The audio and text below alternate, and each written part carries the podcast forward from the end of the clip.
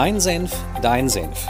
Der Grüne Wiese Podcast mit Patricia Vogtländer und Stefan Grosalski.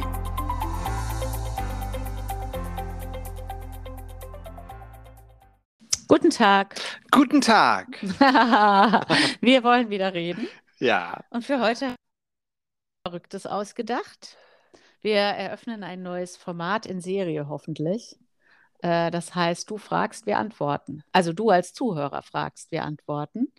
Ähm, weil, vielleicht weiß das der eine oder andere Zuhörer noch gar nicht, ähm, unsere Social Media Managerin Journée fragt auf Instagram in regelmäßigen Abständen, was sind denn Fragen, die dich beschäftigen oder Lebensthemen, zu denen du gerne mal Impulse hättest, etc. Und diese Antworten stellt sie uns dann zur Verfügung und die nehmen wir dann her und gestalten die Podcast-Folgen daraus. Und das machen wir heute. Das heißt, wir haben sechs Fragen jetzt hier mal mitgebracht, die ersten sechs. Und ähm, haben uns für heute überlegt, wir fangen einfach mit der ersten Frage an und philosophieren ganz frei, also darüber. Ne? Also hast du ja wahrscheinlich eh schon gemerkt, wenn du schon mehrere Podcast-Folgen gehört hast, wir bereiten die ja nicht vor, sondern wir äh, gestalten die immer im Free Flow, wie man so schön sagt, im Live-Austausch. Und das machen wir heute auch. Und die erste Frage heißt, Stefan, ich lese sie mal vor. Wieso wollen Menschen da bleiben, wo sie sind, obwohl es ihnen dort nicht gut geht? Mhm. Und Ja. da fällt uns natürlich einiges zu ein. Wieso Ja. ist das eigentlich so? Ja. Wir können die Frage ja sogar noch erweitern gleich. Wahrscheinlich geht es dann auch darum, was braucht es, damit man da nicht mehr bleibt. Ne? Ja. Aber es ist auf jeden Fall schon mal eine sehr coole, weil tiefgehende Frage. Also könnte man wahrscheinlich fünf Folgen zu machen. Ja, Und das Erste, was mir dazu einfällt als Antwort, weil ähm, es vielen, vielleicht sogar dem menschlichen Bewusstsein als erstes darum geht, äh, zu überleben. Also das ist ihm sogar noch wichtiger, als dass es ihm gut geht. Und ähm, was der Mensch oder sein Verstand, also wir benutzen das, glaube ich, in dieser Folge einfach mal synonym, Mensch, sein Verstand, sein Bewusstsein, Hm, sonst müssen wir so komische sprachliche Kapriolen machen. Also was der Mensch weiß, ist, dass da, wo er ist, er überlebt, weil da hat er ja Referenzerfahrungen zu. Also selbst in einer unglücklichen Beziehung, wenn das so läuft, ich habe bisher überlebt, also werde ich da auch wahrscheinlich in Zukunft überleben. Und das begründet allein schon das Verharrungsvermögen, selbst in unerfreulichen Lebensumständen. Der Wunsch zu überleben und in irgendeiner Form sicher zu sein, also sich sicher zu wähnen, sich nicht mal sicher zu fühlen, das ist das Paradoxe. Man bleibt sogar in Lebensumständen, wo man sich unsicher fühlt, weil man sich da sicher wähnt, so paradox es klingt. ja. Und Sicherheit erzeugt der Verstand aus folgendem Ablauf. Bestimmt wird das wieder so. Dann tritt genau das ein, was man äh, prophezeit. Und weil diese Prophezeiung sich erfüllt, also zum Beispiel bestimmt wird die Woche wieder anstrengend bei der Arbeit. Und am Ende kannst du sagen, siehste, ähm, es war wieder wie immer anstrengend. Und in dem Moment, ähm, wo du siehste sagst und Recht behältst über das, was du vermutest, wie es werden wird, in dem Moment, wo sich das bestätigt, stellt sich so ein ganz kurzes befriedigendes Gefühl ein von, habe ich es gewusst und habe ich gewusst, erzeugt in unserem Verstand eine Kontrollillusion. Also weil man glaubt, das gewusst zu haben oder weil man Recht behalten hat, glaubt man die Kontrolle zu haben. Und das erzeugt sowas wie eine Sicherheitsillusion. Das heißt, man fühlt sich weniger angreifbar oder man wähnt sich weniger gefährdet. Und ähm, deswegen bleiben Menschen da, selbst wenn sie sich über Themen beschweren. Ne? Mhm. Das heißt, Menschen sind absichtsgeleitet. Also sie sind mehr von ihren Absichten geleitet als von ihren, von ihrem Willen oder von ihren Wünschen. Und eine grundlegende Absicht, in der Menschen unterwegs sind, ist halt erstmal zu überleben. Und auch wenn das gewährleistet ist, kann es sein, dass äh, sich noch andere Absichten dazugesellen, die dann dazu führen, dass man auch in, auch da bleibt, wo es einem nicht gut geht. Und das kann sowas sein, wie etwas über sich zu beweisen. Ne, so eine innerste Überzeugung über sich selbst von, ja, ich bin nicht liebenswert. Ne, also dann bleibt man sogar in solchen Umständen, wo man immer wieder bewiesen bekommt, dass man nicht liebenswert ist. Da fühlt man sich per Definition nicht gut, aber man hat diesen, auch dieses Gefühl, von dem Patricia gerade gesprochen hat, von ich habe wenigstens recht. Mhm. Und selbst da ne, spielt das Überleben wieder eine Rolle, weil das Bewusstsein gelernt hat, ich überlebe, wenn ich mich nicht liebenswert fühle. Und so gibt es auch ganz viele innerste Überzeugungen, über die Menschen im Recht sein wollen. Und ich bin nicht liebenswert, ist nur eine davon. Mhm. Ja, und woher das natürlich auch noch kommt, ist, weil es bekannt ist. Ne? Also wenn, wenn das, wenn man jetzt sagt, ein Lebensumstand, in dem sich jemand nicht wohlfühlt, dem geht es da nicht gut, ähm, es erscheint ihm halt vertraut, weil es bekannt ist, weil nichts äh, Unvorhergesehenes passiert. Und darüber beruhigt sich der Verstand halt leider auch. Ne? Einerseits ist das gut, dass er sich über Bekanntes und Vertrautes beruhigt, ne? weil er kann ja auch nicht ständig und permanent in Alarmbereitschaft sein. Ähm, aber was äh, dann auch passieren kann, ist, dass er dann über die ähm, ungünstige Situation, in der er sich befindet, auch sowas wie einschläft. Also was wir bei vielen Menschen auch beobachten, ist, denen geht es zwar an sich in einer bestimmten Konstellation oder in, einer bestimmten Lebenssituation nicht gut. Sie leiden irgendwie auch darunter, aber dann setzt halt so eine weitere Strategie ein, nämlich sich das schön zu reden. Also so schlimm ist es ja eigentlich vielleicht auch gar nicht. Ähm, und das nennen wir, der Verstand schläft irgendwie darüber ein weil er halt weiß, wenn er aufwacht und sich anschaut, was er da genau äh, wählt, was er da genau gestaltet, was die Konsequenzen sind, dann kommt er vielleicht zu dem Schluss, er müsste sich bewegen in unbekanntes Gebiet. Und da bewegt sich der Verstand, Schrägstrich Mensch, Schrägstrich Bewusstsein, in der Regel nicht so gerne hin. Also da braucht es immer einen Anlass für das sogenannte Verlassen der Komfortzone in die unbekannte Zone, wo man dann eben ähm, Lernprozessen ausgesetzt ist und die Dinge scheinbar weniger unter Kontrolle hat. Mhm. Das heißt, also das, was den Menschen verharren lässt in solchen Lebenssituationen, ist einmal die Absicht, im Recht zu sein, sich deswegen sicher zu fühlen. Und es gibt natürlich noch eine weitere Konstellation, dass man ähm, sowas hat wie, nehmen wir ein Beispiel, ein nachvollziehbares Beispiel, also bis in einer Arbeitssituation, wo die Kollegen sind irgendwie nicht optimal, dein Chef ist irgendwie auch komisch drauf. Und irgendwie ist auch immer Stress und Überarbeitung, aber es kann sein, dass Menschen dann deswegen da verharren, weil sie eine positive Absicht für andere haben, sowas wie ich will meine Familie ernähren. Und um das zu gewährleisten, setze ich sogar mein Wohlfühlen aufs Spiel oder ja, ich gebe es sogar auf, weil ich irgendwie meine Familie versorgen will. Und das sind so die drei Aspekte, die uns so einfallen. Oder mhm. hast du mhm. noch einen, Patricia? Ja, ich habe gerade noch ein Beispiel gefunden, was ah. vielleicht ah. nochmal ganz gut beschreibt, warum man eben in diesem Vertrauten so gerne bleibt. Weil mir ist da nämlich auch was Spannendes aufgefallen. Also Lieblingsthema vieler Frauen Gewicht. Da ist mir tatsächlich letztes Jahr, als ich abgenommen habe, was Spannendes aufgefallen. Also wir hatten ja, haben wir ja in der allerersten Folge mal erwähnt, hatten wir ja so eine äh, leichte Krisensituation oder sehr herausfordernde Situation in der Corona-Zeit als Geschäftsführer. Und ähm, ich habe in dieser Zeit Kummerspeck angesetzt. Ne? Also ich habe irgendwie A, mehr gegessen, hatte mehr Stress, wissen ja viele Hormonsituationen, du nimmst eben Gewicht zu.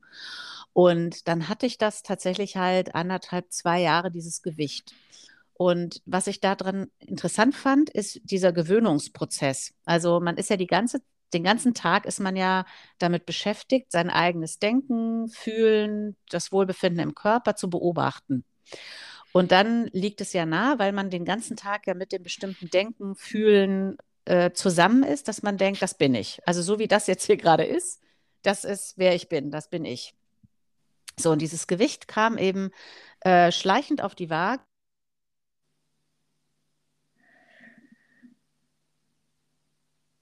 Mehr und mehr mich eben damit identifiziert. Also wer ich bin, ist jetzt dieser Körper mit diesem Gewicht. Und dann ist das ganz, also während das passiert ist, ist mir das noch nicht mal klar geworden.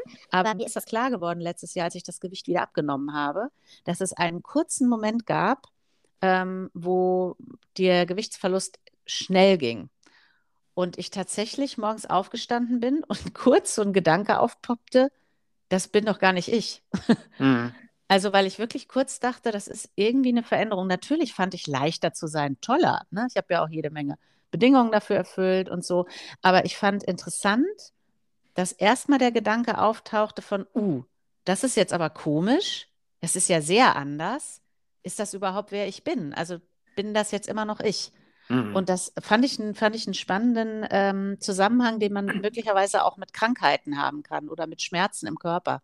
Also, dass man ja eher auch so, ein, äh, so, so einen Gedanken hat von, wenn der Schmerz weg ist, ist der jetzt wirklich weg und ist das jetzt wirklich meins? Also ist mhm. das, wer ich jetzt bin? Wird das jetzt meine Lebenserfahrung? Und, ähm, und ich, weil ich ja immer, also auch wir in unserem Ansatz, wir untersuchen ja schon gerne auch mal sehr, sehr konfrontierend. Ne? Und dann wird das, wie wir so umgangssprachlich sagen, gerne auch mal so täterig. Also, dass man sich bei jedem Veränderungsprozess tausend Täterfragen stellt und sich ganz böses Zeug unterstellt und immer Verweigerung unterstellt und so. Und mir war das gerade wichtig, das auch nochmal zu sagen, dass das vielleicht auch ein kaum merklicher Prozess ist bei vielen, die dann aufbrechen und eine ähm, Situation, die ihnen nicht gefällt, verlassen, dass auf dem Weg einfach deinen Alarm angehen kann, weil du findest, das ist aber jetzt ungewohnt und neu selbst wenn es eine positive Veränderung ist. Also viele kennen das vielleicht auch von, mh, hm, du standest nicht viel vorne und oben in der äh, Karriere oder in, in sage ich mal, was, was den Erfolg in deinem Leben betrifft und dann wagst du so einen Durchbruch und stehst vielleicht mehr vorne, hast mehr Zustimmung, hast größere Ergebnisse, dass der Verstand auch kurz denkt, hä? Also geht es mit rechten Dingen zu, weil eben darunter so eine Form von Identifizierung stattgefunden hat, von also die alten Ergebnisse, die alte Empfindung, die alten Gefühle, das alte Denken, das alte Körpergefühl, das ist wer ich bin. Und diese Identifikation, wenn die angegriffen wird, das ist für viele ein Anlass für Rückzug, also lieber im Alten bleiben. Und es ist erstmal nur wichtig, dass man diesen Zusammenhang kennt weil man dann weitergehen kann, also weil man dann eine Wahl treffen kann. Bei mir war das auch so, dass ich dann dachte, okay, ich nehme das jetzt einfach mal ganz bewusst wahr, dass, dass ich das kurz äh, erschreckend finde und ich das jetzt zum Anlass nehmen könnte, ähm, wieder zurückzugehen, also mit die Diät jetzt auszulaufen, auslaufen zu lassen, auszubremsen. Und ich habe nochmal bewusst gewählt und gesagt, okay, das ist jetzt, wer ich jetzt wieder bin. Ne? Also ist jetzt einfach eine neue Erfahrung, die ich wieder mache. Und natürlich war das Gewicht, war bei mir, das kennen wahrscheinlich viele auch, auch verknüpft irgendwie mit Sicherheit oder Schutz. Ne? Es war auch so ein bisschen ein Schutzpanzer und ich musste auch nochmal wählen, dass ich diesen Schutzpanzer nicht mehr brauche. Also, dass ich sicher bin und dass ich diesen, diesen äh, Airbag um mich herum gar nicht mehr brauche. Mhm. Das ist ein super Beispiel, weil, äh, also wo man das auch auf jeden Fall kennt äh, aus der Stressforschung, ist nämlich ein biologisches Prinzip, das der Homöostase, also das ja, zum Beispiel genau. das Gehirn sich auch auf ein bestimmtes hormonelles Gleichgewicht einstellt, das irgendwie als funktionierend, in Klammern fürs Überleben, Klammer zu, als funktionierend fürs Überleben abspeichert und deswegen auch immer wieder dieses hormonelle Gleichgewicht herstellen will, unabhängig davon, ob es für den Organismus langfristig schädlich ist. Und deswegen kann man sich zum Beispiel auch an ein Stress, an ein hohes Stressniveau gewöhnen. Und vielleicht jeder, der sich dann mal mit Entspannungstechniken beschäftigt hat, kennt das, dass je mehr du dich versuchst zu entspannen, desto mehr Stress entsteht, weil dein Körper versucht, diesen alten, den stressigen Zustand wiederherzustellen. Ja. Also, ja, und da ist spannend. Mir fällt, fällt noch ein Beispiel ein, dass manche ja nach unseren Trainings merken, sie fühlen sich besser. ne? Also weil die Vorwürfe äh, loswerden oder ähm, alte, altes Zeug vervollständigen und in Klärung gehen und ne, also oder alte liebgewonnene Standpunkte dazu aufgeben, wie man erfolgreich sein müsste mit viel Anstrengung, bla bla bla. Also ganz viel alten emotionalen Ballast loswerden, gedanklichen Ballast los, sich besser fühlen und dann darüber irritiert sind. Ne? Also weil das ist eben nicht der alte Zustand und der ist neu und der ist irgendwie anders und was anders und neu ist, es wirkt scheinbar erstmal gefährlich. Ne? Mhm. Ja, ja, ja. Was meine Mutter dazu immer gesagt hat. ich glaube, das wird auch ein alter Brauch oder ja. irgendwann eine Tradition. Keine Folge ohne dein Keine Folge. deiner Mutter oder deines Vaters. ja, genau. Und sie hat immer gesagt, was der Bauer nicht kennt, das frät er nicht. Ach, also, ne, was der Bauer nicht kennt, das frisst er nicht. Ja der Mensch ist halt ein Gewohnheitstier. Und Ja. das ist manchmal positiv oder funktional und manchmal eben auch nicht. Und es reicht, diese Zusammenhänge erstmal zu kennen, um sich gegen seine eigenen Gewohnheiten auch so ein bisschen gegenzustemmen, gerade wenn man sich weiterentwickeln will. Ja, und dann könnte man ja jetzt anschließend sagen, also wenn du beim Zuhören auch etwas entdeckt hast, wo du sagst, ähm, ja, das ist irgendwie so mein altes Gefüge und das ist nicht so ganz optimal und eigentlich will ich was Neues und du entscheidest aufzubrechen, ähm, dann haben wir eigentlich nur einen wichtigen Hinweis für dich. Du brauchst eine Absicht, wofür du Mhm. wirklich ins Neue willst. Also das ist halt die Beobachtung in der Arbeit. Die Leute verlassen die Komfortzone halt erst, wenn sie entweder, wenn das Alte wirklich schmerzhaft wird, ne? Also wenn es wirklich unerträglich ist, äh, wie die Konstellation, die Lebensumstände äh, im Alten sind. Also so Komfortzone verlassen durch Leiden, Schmerzen. Es ist unerträglich, hält es nicht mehr aus. Oder das Zweite, und das ist eigentlich der schönere Anlass, ähm, man hat wirklich was vor. Also man hat in der, in, in dem unbekannten Gebiet oder man hat hinter dem unbekannten Gebiet was vor, sodass es okay wäre, durch das unbekannte Gebiet zu laufen äh, und ein gewisses Maß an Verunsicherung oder Zweifel ähm, auch dabei zu haben, ne? Weil das ist ja auch eine Hoffnung, die viele haben. Wenn ich das Alte verlasse und dann gehe ich jetzt los ins Neue, dann muss es sofort schön werden. Und da haben wir, glaube ich, auch schon mal eine Folge zu gemacht, ne? Dass eben Lernprozesse nicht immer nur nice sind, in easy, sondern man braucht eben die Mannschaft für diese neue Erfahrung hinter der Lernzone oder für das neue Ergebnis hinter der Lernzone. Ähm, also so ein Why, für das man losgeht, äh, braucht man eben die Bereitschaft auch mal äh, Verunsicherung, Zweifel, ähm, ein bisschen blöde Gefühle oder so zu haben. Ne? Mhm. Ja, Fertig, oder? Würde ich sagen. erstmal ja. Ich finde schon. Ja, sehr Als- cool. Als Quickie, glaube ich, auch äh, ja, Impulse für alle drin, die das auch merken. Genau, Ähm, gerade zum Jahresaufbruch will man doch los ins Neue. Ne? Genau. Und wenn du jetzt darauf aufbauende Fragen hast, du weißt ja, der Kanal ist eröffnet, dann schick uns einfach deine Fragen. Ne? Ja, genau, auf Instagram. Genau. Die einfach da rein. Ähm, ich suche mal die nächste raus. Ne? Mhm. Äh, ist es normal, dass das Bedürfnis nach Nähe weniger wird? Jetzt wissen wir natürlich noch nicht wo. Ne? Mhm. Ob in Partnerschaft, könnte man jetzt erstmal Mhm. vermuten, äh, Partnerschaft. Aber vielleicht auch tatsächlich gänzlich im Leben. Ne? Also, Mhm. ähm, Wir können uns ja aussuchen, wie wir die Frage verstehen Ja. wollen. also ich vermute erstmal, es geht um das Thema Partnerschaft. ja, würde ich auch denken. Ja. Ähm, ich habe vorhin angefangen. Ja, okay. Also, erstmal habe ich gerade gedacht, ähm, was ich jetzt neulich nochmal mit einer Freundin im Gespräch rausgefunden habe, ist, dass ein, ähm, hm, dass insgesamt ein unterschiedliches, äh, wie soll ich sagen, eine unterschiedliche Einschätzung darüber stattfindet, was überhaupt Nähe ist und was keine Nähe ist. Das fand ich nochmal total spannend. Also, Mhm. anders ausgedrückt, ähm, die hatten von Anbeginn gar nicht so viel Nähe, wie wir jetzt zum Beispiel in der Partnerschaft haben.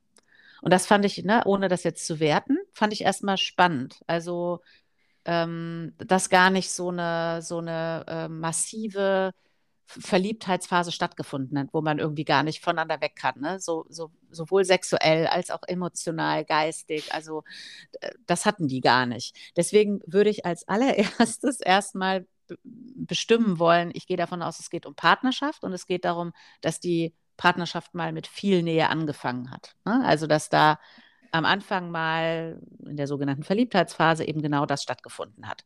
Und dass dieses Maß, was am Anfang eben verstärkt da war, jetzt über die Jahre weniger geworden ist. Und da würden wir jetzt mal sagen, ja, das ist normal im Sinne von normal, weil viele das so erleben. Also wenn wir unsere Arbeit in den Beziehungstrainings nehmen aus den letzten zehn Jahren, würden wir sagen, äh, 99,9 Prozent äh, der Paare erleben das so.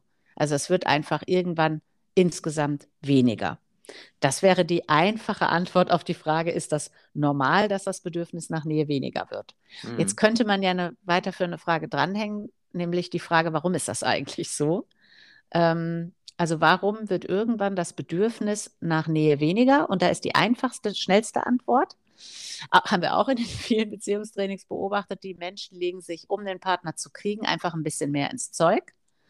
Und erfahrungsgemäß, wenn sie ihn oder sie haben oder wenn sie mit dem anderen das haben, was sie wollen, dann sind die meisten Menschen weniger bereit, ähm, die Bedingungen für Nähe füreinander zu erfüllen. Ja. Und wenn es normal ist, das würde ich noch ergänzen, es ist eben auch normal, dass man sich nach dem Normalen ausrichtet. also auch ja. wieder so, so paradox es klingt. Also wenn du, wenn du dich umschaust und sagst, naja, das ist bei allen Paaren, die 20 Jahre zusammen so, das äh, sind so, dass sie sich nicht mehr so nah sind, dann ist es auch so, dass du dich, also ist erstmal ein natürlicher Impuls, dass du dich dem Normalen annäherst.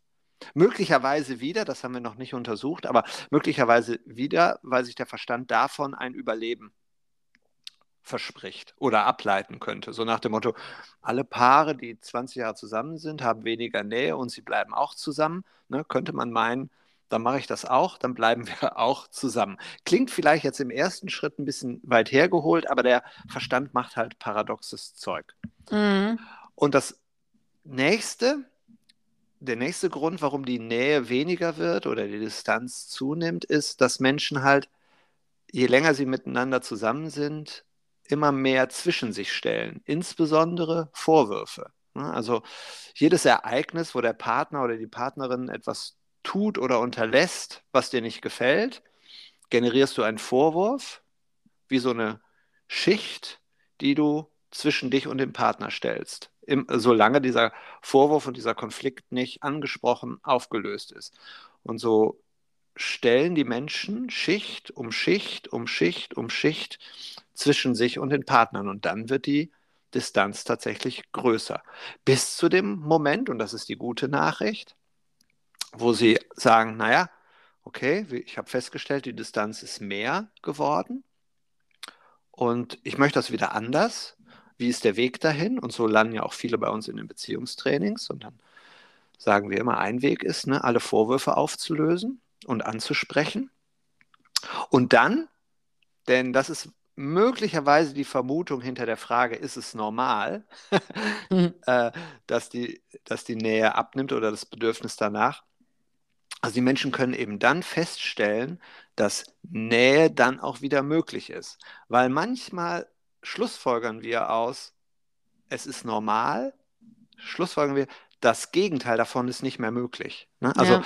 wenn wir denken, Distanz ist normal nach 20 Jahren, nach 10 Jahren, der Verstand denkt ja auch immer in Gegensätzen, dann heißt es für ihn, ah, das Gegenteil geht nicht. Also es ist unmöglich, nach 10, 20 Jahren wieder Nähe zu erfahren oder immer noch Nähe zu erfahren. Und da können wir nur sagen, das ist sehr wohl möglich. Es ist nicht normal im Sinne von verbreitet, aber es ist möglich.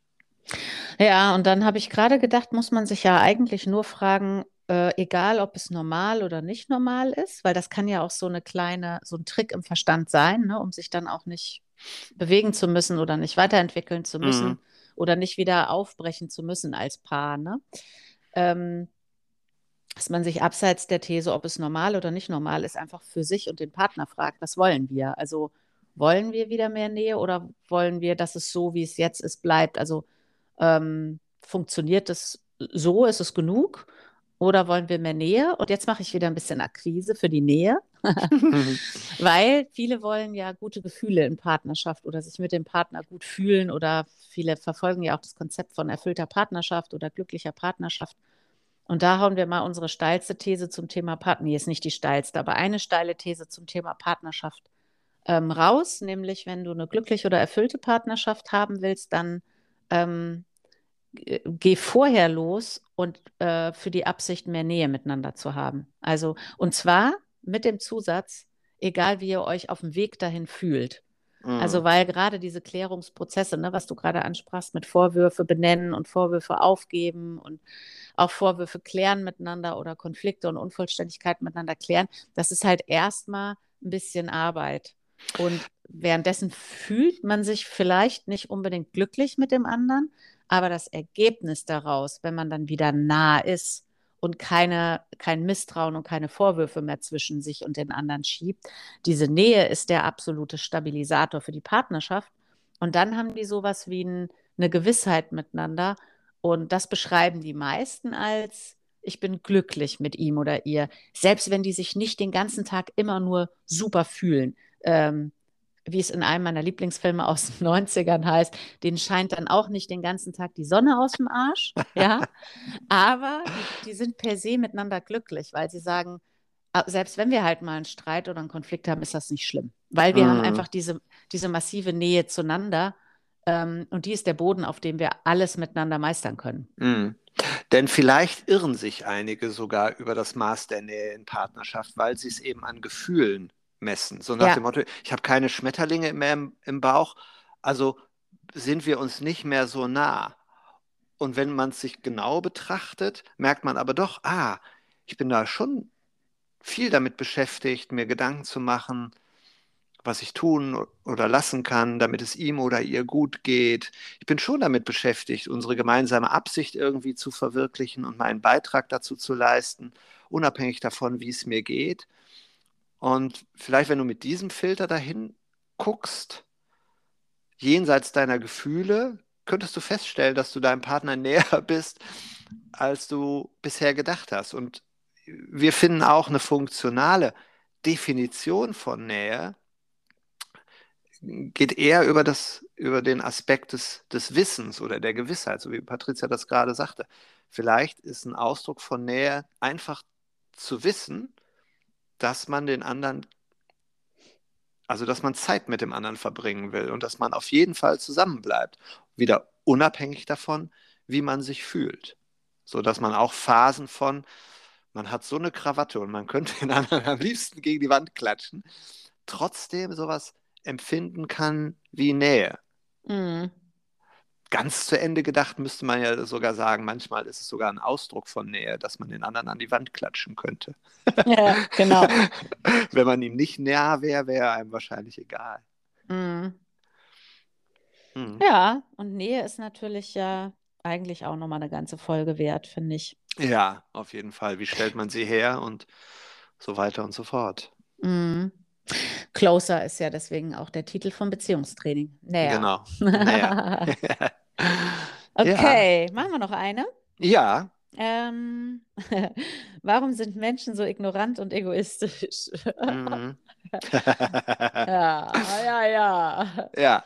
Denke ich so. natürlich gleich, gleich, an unsere Lieblings... Nee, versteck du mal ein, aber ich denke natürlich gleich an unsere Lieblingsunterscheidung. Ja, da bin ich mal sehr neugierig. Meine, ja. erste, meine erste Antwort ist, weil sie es sich leisten können. Ja, genau. also weil sie, weil, äh, weil sie sich leisten können, auf Kooperation zu verzichten oder Kooperation auf ein Minimum zu reduzieren. Denn äh, man muss sich ja nur vorstellen, ne, mit Ignoranz und Gleichgültigkeit mh, hm, befeuert man ja nicht gerade Kooperation.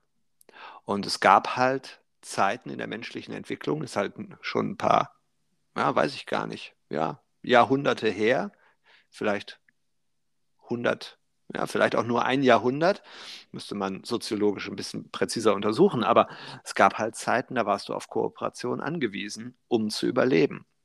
Und die Zeiten sind halt vorbei. Und ja. deswegen äh, können wir es uns leisten, so ignorant anderen gegenüber zu sein. Und egoistisch. Und egoistisch. Oder die sind gar nicht so ignorant und egoistisch, wie man sie sieht. Ja? Weil das ist ja nicht unbedingt auch das, was der andere dann tatsächlich ist. Und das ist ja auch was, was wir in der Arbeit immer wieder beobachten. Das ist ja eine landläufige Meinung, die Menschen übereinander haben, ne? dass sie sich für ignorant oder egoistisch halten.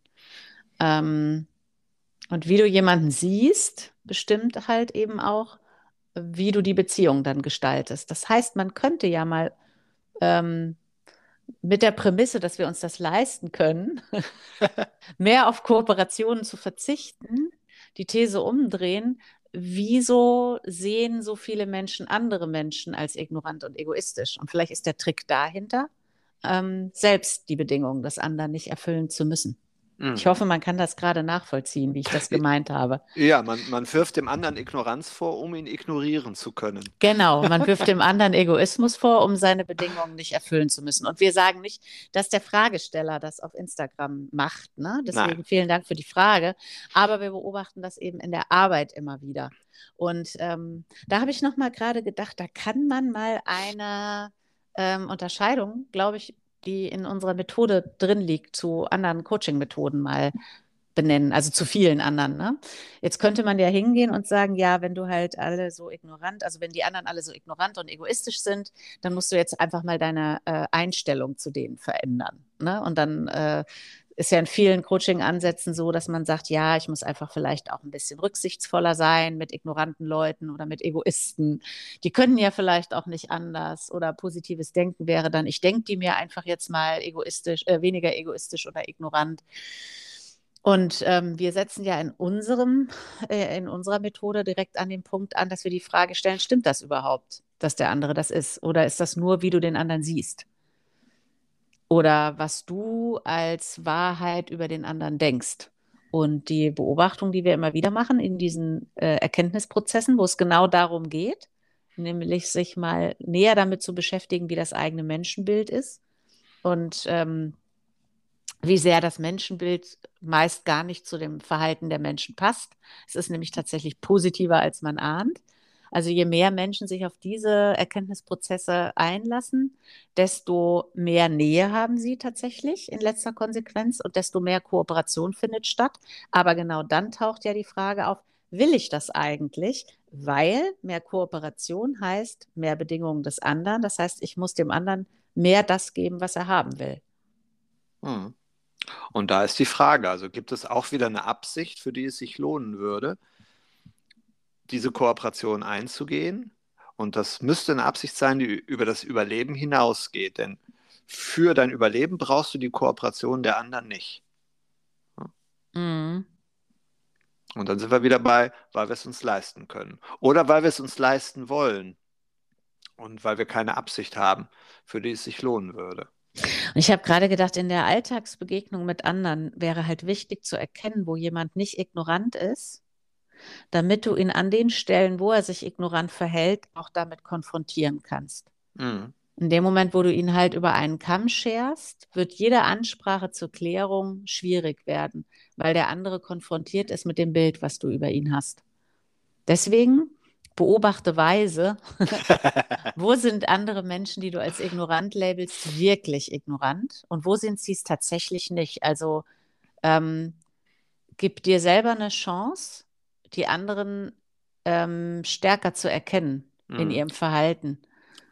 Und sich selber zu erkennen, das ist meistens der konfrontativere Teil. Also es lohnt sich dann auch immer, wenn man so eine Frage hat, zu untersuchen, wo bin ich das eigentlich? Wo bin ich denn ignorant und egoistisch? Und wieso mache ich das eigentlich? Und, ne, und diese Untersuchung muss natürlich, um letztendlich wirklich ertragreich zu sein, um also um zu Erkenntnissen zu kommen, muss die vollständig moralfrei sein. Also nicht im Selbstvorwurf stattfinden, so nach dem Motto, ah, ich bin aber auch ignorant und egoistisch und das sollte man doch nicht. Das blendet bestimmte Erkenntnismöglichkeiten aus, sondern wirklich zu gucken, wie, ah, ach guck, bisher habe ich gedacht, die anderen sind ignorant und egoistisch. Erstmal, was bedeutet das überhaupt? Und wenn ich diese Kriterien an mich anlege, bin ich das vielleicht auch und warum mache ich das? Und will ich das irgendwie anders haben? Und wofür würde es sich lohnen, das bei mir erstmal anders aufzustellen? Weil das ist ja immer der schnellste Ansatzpunkt, wenn du etwas in deinem Leben verändern willst. Nicht an den anderen rumzuerziehen, sondern bei dir den Wandel oder den Unterschied zu initiieren. Mhm. Eine machen wir noch, oder? Eine machen wir noch. Okay. oder, oder fällt dir noch was ein zu der Frage? Nee, ich finde das, also ich finde, da ist alles gesagt. Also diese, das äh, wirklich auf sich anzuwenden, halte ich für die stärkste, ähm, für den stärksten Hebel und eben andere wirklich zu erkennen. Also sich die Zeit zu nehmen. Ich habe nur noch einen Appell eigentlich, dass ich glaube, dass das ein, ähm, ein wichtiger Durchbruch für dieses Jahrtausend sein kann, dass Menschen stärker ähm, sich stärker darin trainieren, wahrzunehmen, was da wirklich ist, als nur das sehen zu wollen, was sie schon denken.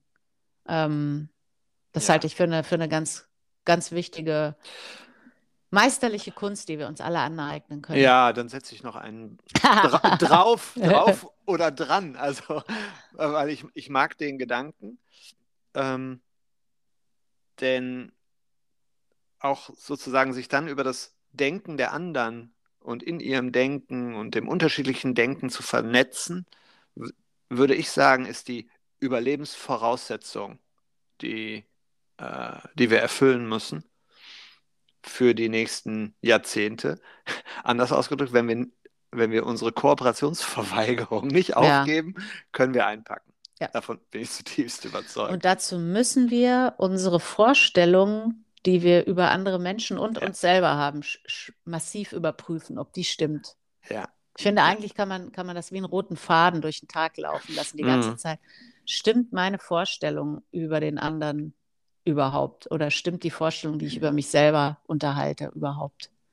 Und in Ja. welchen Aspekten stimmt sie möglicherweise auch, weil es wirklich deckungsgleich ist mit dem, wie der andere sich verhält? Und wo äh, erzähle ich mir eigentlich nur ein Märchen, um meine Ruhe haben zu können? ja. Ja, also ich finde auch, wir machen noch eine. Ähm, Wir machen das jetzt wie beim, weil wir sind ja nicht an einem äh, Ort, ne? Das müssen wir ja auch nochmal dazu sagen. Wir sind ja mal per Telefon zusammengeschaltet. Ich habe jetzt auf einer Fläche von, äh, die sind äh, oben, also oben sind, also sind zwei Reihen und drei untereinander. Ähm, sag mal einen Ort und dann sage ich dir, ob wir die schon haben. Zwei Reihen und drei untereinander. Genau. Also, Äh, zwei äh, Spalten und drei untereinander, sorry. also insgesamt sechs. Ja, zwei Ja. Spalten, drei Reihen. dann, da, dann nehme ich die Nummer fünf, also von oben äh, Ja. re rechts, links. Eins, zwei, drei, vier, fünf. Hatten wir gerade. Ah, okay, dann nehme ich die sechs, also rechts unten. Ja, warum klagen Menschen mehr, als aktiv eine Veränderung zu gestalten? Ja. ja, das fragen wir uns auch. Nein, Scherz. ja. Also, äh, da, Weil sie sich leisten können. Genau, meine spontane Antwort wäre, weil sie es sich leisten können und wollen, weil, ähm, sagst du die Frage nochmal genau? Ja, warum klagen Menschen mehr, als aktiv eine Veränderung zu Ja. gestalten? Ja, weil es weniger Aufwand ist. Also Man muss sich weniger bewegen. man muss sich weniger bewegen. Klagen kann man am Ort, an dem man ist. Man muss sich halt keine Gedanken machen, wie könnte man einen Unterschied bewirken. Und denken kostet tatsächlich Energie. Und man muss keine Bedingungen erfüllen für die Mhm. Veränderung. Das kostet auch Energie. Dazu muss man Genau. die Komfortzone verlassen. Und das haben Genau. wir ja schon hinreichend erläutert. Ähm, und ich glaube, warum die halt auch noch klagen, ist, weil sie sich mit anderen klagenden Menschen verbinden. Mhm. Und das erzeugt eine, das suggeriert eine Illusion von Nähe. Also, weil man ja da so einen bestimmten Hormoncocktail ausschüttet und äh, der fühlt sich ähnlich an wie Nähe. Und dadurch Mhm. glaubt man irgendwie solidarisiert, in Klammern verbunden zu sein. Wir würden aber eher sagen, das ist eher ein, eine Verstrickung, die Menschen da miteinander erzeugen. Ja. Ähm, und meistens, also was es auch scheinbar so stabil äh, äh, verbunden sich anfühlen lässt, ist, weil man meistens sowas hat wie einen gemeinsamen Feind. Ne? Also man klagt, wenn man mit anderen zusammen klagt und sich dann im Klagen solidarisiert, dann äh, gruppiert man sich ja meistens gegen einen gemeinsamen Feind, also der Staat oder die da oben oder die anderen. ne? Mhm. Also, und ähm, das ist äh, für viele attraktiv, weil sie sich auch da scheinbar sicher fühlen. Genau, man bekommt auch wieder halt schnell Bestätigung von außen. Und vielleicht nochmal zum Hintergrund, weil äh, das taucht ja jetzt in vielen Antworten auf, die Tendenz des, des Menschen Energie zu sparen und sei es nur, ne, indem er stereotyp denkt oder reproduzierend denkt. Das hat natürlich auch einen Grund, weil wir evolutionär ja nicht, noch nicht wirklich eine alte Spezies sind und wir wirklich biologisch ähm, noch so funktionieren, dass wir überleben wollen und dafür ne, so ein bisschen noch zurückversetzt in die Zeit des Säbelzahntigers unsere Energie sparen mussten. Und deswegen ist tatsächlich das menschliche Bewusstsein so ein bisschen darauf programmiert, Energie zu sparen. Und man braucht wieder ein, ein, ein gewisses Momentum, um sich gegen diese Beharrungs- und Energiespartendenz des eigenen Bewusstseins zur Wehr zu setzen. zur Wehr zu setzen. Ich drücke es mal ein bisschen opferig aus. Und da sind wir wieder bei der Absicht. Also du brauchst halt auch wieder eine Absicht, um dich da raus zu katapultieren. Und bei Jammern und Klagen ist es häufig ein interessanter Schlüssel, sich aufzumachen, das zu erzeugen und zu erschaffen, worüber man bisher gejammert und geklagt hat, dass man es nicht hat. Und das dann mit den Kollegen in der Kaffeeküche zusammen ist natürlich auch manchmal ein bisschen konfrontativ und provokant, ne, wenn du in der Kaffeeküche im Unternehmen saßt, ne, wenn die anderen und alle im Chor jammern und klagen, wie, wie schlimm doch alles ist. Wenn du dann mal die Frage stellst, ja, und was könnten wir denn jetzt mal ändern? Was könnten wir denn mal initiieren? Wie kriegen wir das hin, dass das nicht mehr so schlimm ist bei uns? Äh, kannst mal beobachten, wenn du das Risiko eingehst, in welche offenen Augen, so starrende Augen, erstaunte Augen und Gesichter du dann guckst. Ja. Also. Verräter. ja. Du Verräter. Du Verräter, ja. genau. Ja. Ja. Wir Ja. noch eine? Eine haben wir noch. Eine. Ja, Komm. wir haben jetzt vier von sechs. Vier von sechs. Sag Okay. noch wenn, wenn du jetzt noch eine triffst, die wir noch nicht hatten, dann machen wir noch eine. Dann nehme ich, ich nehme ich die Eins. Ja, die hatten wir noch nicht. Guck. Ach, die hat man noch nicht. Wieso Cool. können wir alle nicht in Frieden leben? Mm. Ja, Das ist natürlich eine große Frage, ne? ja. Hm. Also erstmal, ähm, wir gehen mal schrittweise vor. Wir können schon, wir wollen nur nicht. Mhm. Offensichtlich. Offensichtlich. Wenn wir sagen, wir, wir könnten es nicht, ne, können wir natürlich wirklich einpacken. Dann ist es halt, dann ist die Unfähigkeit manifestiert und dann können wir nur auf einen Evolutionssprung hoffen, der uns dann in die Lage versetzt, es zu tun. Aber da es Menschen gibt, die im Frieden leben, können wir daraus nur ableiten, es ist möglich, wir wollen es nur nicht. Und dann wäre die nächste Frage, warum wollen wir es nicht? Und da würde ich sagen, also ganz verkürzt, sehr scharfer Senf, müsste man vielleicht ein bisschen ausführlicher herleiten, können wir vielleicht eine eigene Folge zu machen, Mhm.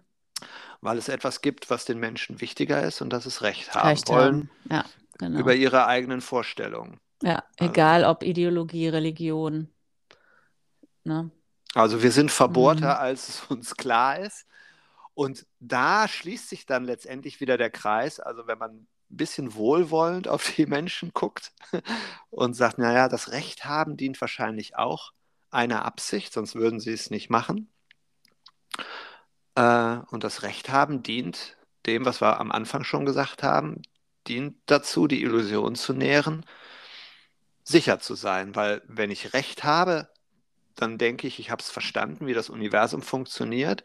Und wenn ich verstanden habe, wie das Universum funktioniert, dann kann ich das nach meinem Gusto manipulieren und dann bin ich sicher. Allmächtig. Ja, und so ist es, Mhm. und so ist es so paradox. Also man könnte dann ein, ein, eine Paradoxie aufmachen, die heißt, weil ich überleben will, führe ich Krieg. Mhm. Und ich glaube, wir hören erst damit auf, wenn uns diese Paradoxie wirklich bewusst wird. Aber dafür Mhm. müssten sich halt mehr Menschen an der eigenen Nase packen. Ja, und äh, weil die Begegnung halt im, im Zweifel eher eine Sieger-Verlierer-Begegnung ist, anstatt eine gemeinsam Gewinnen-Begegnung. Ja, Und da sind wir wieder beim Ausgangspunkt vom Beginn des Podcasts, weil die Kooperation scheinbar noch nicht so attraktiv ist wie das Konkurrieren und in der Konkurrenz lieber den anderen ausstechen. genau. Und fürs Überleben müssen wir so wenig Energie aufwenden mittlerweile, dass die Kooperation wegen ihres erhöhten Energieaufwands immer unattraktiver wird. Aufgrund Mhm. der schon geschilderten ähm, Tendenzen des, des Verstandes. Aber nochmal, ne, man, man darf jetzt nicht den Fehler machen, sich diesem Verstand und dieser Energiesparabsicht sozusagen hinzugeben und zu sagen, naja, dann ist das halt so, weil man kann sich, wie wir schon gesagt haben, dagegen stemmen. Ja, Also es ist nicht so, dass man da nichts gegen tun könnte. Aber nochmal, dafür braucht man eine Absicht, die darüber hinausgeht. Ja, und ich habe gerade noch mal gedacht bei der Frage, wieso können wir alle nicht in Frieden leben, da würde ich auch noch mal sagen, es lohnt sich auch zu sehen, wie sehr wir auch in Frieden leben. Mhm. Also, weil man jetzt ja nach unserer Abhandlung sagen könnte, ja, meine Güte, also der Mensch ist einfach auch abgrundtief böse und schlecht und alles ist Ja. dem Untergang geweiht. Super Buch äh, übrigens, was ich empfehlen kann, im Grunde gut heißt das. Ich, mir fällt gerade Mhm. der Autor nicht ein. Das Mhm. fand ich auch nochmal interessant, weil er ganz viele Belege einfach dafür sammelt, dass der der Mensch tatsächlich im Grunde gut ist. Also der widerlegt zum Beispiel die These, die man im, bei Herr der Fliegen beobachtet, ne, die Jugendlichen auf einer Insel, also weil er tatsächliche ähm, Erlebnisse von Jugendlichen gestrandet auf einer Insel äh, beobachtet hat und also dann äh, im Nachgang sich erzählen hat lassen und das war ein ganz anderes Bild. Also das ist tatsächlich, aber da schließt sich jetzt auch wieder der Kreis, ähm, genug Belege dafür gibt, dass wenn das Überleben von Menschen bedroht ist, dann kooperieren sie und dann sind sie alles andere als egoistisch und ignorant, sondern dann sorgen sie durchaus dafür, dass es irgendwie allen gut geht, aber halt eben nur, wenn tatsächlich ihr Überleben bedroht ist. Mhm. Und ich würde sagen, die Menschen, die ähm, der Ausgangspunkt für Kriege sind, das sind eben keine Menschen, deren Überleben bedroht ist, sondern das sind eher Menschen, die satt sind, aber möglicherweise finden, sie haben noch nicht genug Macht oder Kontrolle oder mhm. Dominanz oder genug Ressourcen.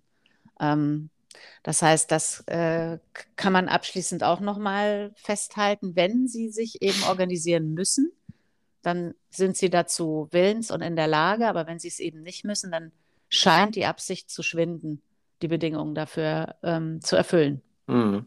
Heißt aber nicht, es muss sowas geben wie äh, eine, eine, unmittelbare Bedrohung deines Überlebens oder des, des Überlebens, dass, dass, dass Menschen willens sind, Frieden zu erzeugen, weil sie können das auch so. Und vielleicht reicht sogar die Absicht, mehr Frieden zu erzeugen. Und dann ist vielleicht für dich, ne, wenn du jetzt zuhörst, auch wieder sowas äh, wie ein Impuls, den du in den Alltag nehmen willst. Also, wenn du mehr Frieden haben willst, ne, ist ja immer wieder ein guter Ansatzpunkt, bei sich selbst zu starten. Und du kannst dich einfach mal beobachten, ne, wann hast du die Tendenz, Recht zu haben, einfach oder Recht haben zu wollen. Einfach nur, damit der andere deinen Standpunkt teilt.